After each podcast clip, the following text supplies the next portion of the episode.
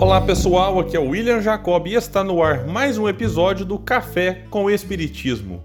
Hoje falarei sobre uma mensagem do Espírito Emmanuel intitulada O Filho Egoísta e que está no capítulo 157 do livro Pão Nosso e foi psicografada pelo médium Chico Xavier. O benfeitor comenta o versículo 29 do capítulo 15 do Evangelho de Lucas, que diz: Mas respondendo ele, disse ao pai: Eis que te sirvo há tantos anos, sem jamais transgredir um mandamento teu, e nunca me deste um cabrito para alegrar-me com os meus amigos. O versículo que li faz parte da famosa e importante parábola do filho pródigo. Vamos então à reflexão de Emmanuel.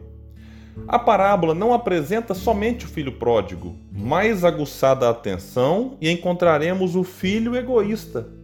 O ensinamento velado do Mestre demonstra dois extremos da ingratidão filial. Um reside no esbanjamento, o outro na avareza. São as duas extremidades que fecham o círculo da incompreensão humana. De maneira geral, os crentes apenas enxergaram o filho que abandonou o lar paterno, a fim de viver nas estroinices do escândalo, tornando-se credor de todas as punições, e raros aprendizes conseguiram fixar o pensamento na conduta condenável do irmão, que permanecia sob o teto familiar, não menos passível de repreensão.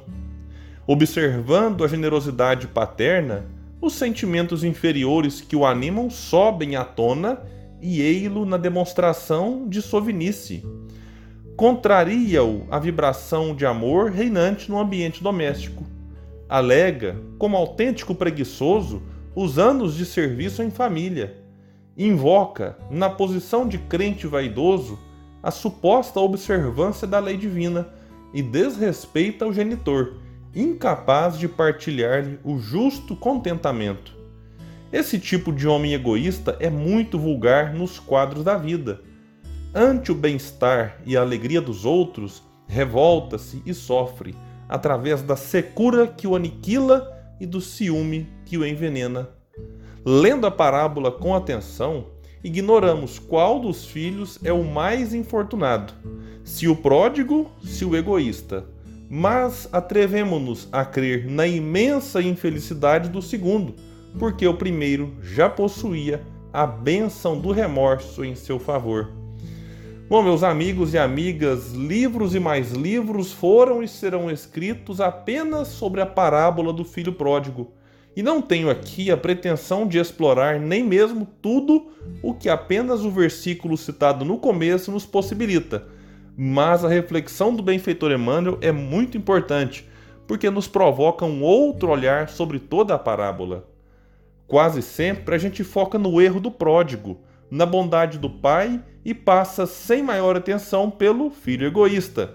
E devemos entender que ele é peça fundamental na parábola, pois é a partir das queixas dele que temos as frases marcantes do pai sobre o filho que estava perdido e foi salvo. O filho pródigo se arrependeu e fez o caminho de volta, demonstrando profunda humildade. Já o filho egoísta precisará de tempo para aceitar que errou e fazer esse caminho de volta, não para o pai, mas para dentro de si, para o mergulho no autoconhecimento, a fim de que reconheça as próprias fragilidades e a partir daí se fortaleça na jornada do espírito imortal que é e vale lembrar que esses três personagens da parábola são simbólicos e estão dentro de cada um de nós. Há momentos que erramos, aceitamos e pedimos perdão. Há outros em que só pensamos em nós. E há aqueles em que perdoamos e nos felicitamos com a redenção alheia.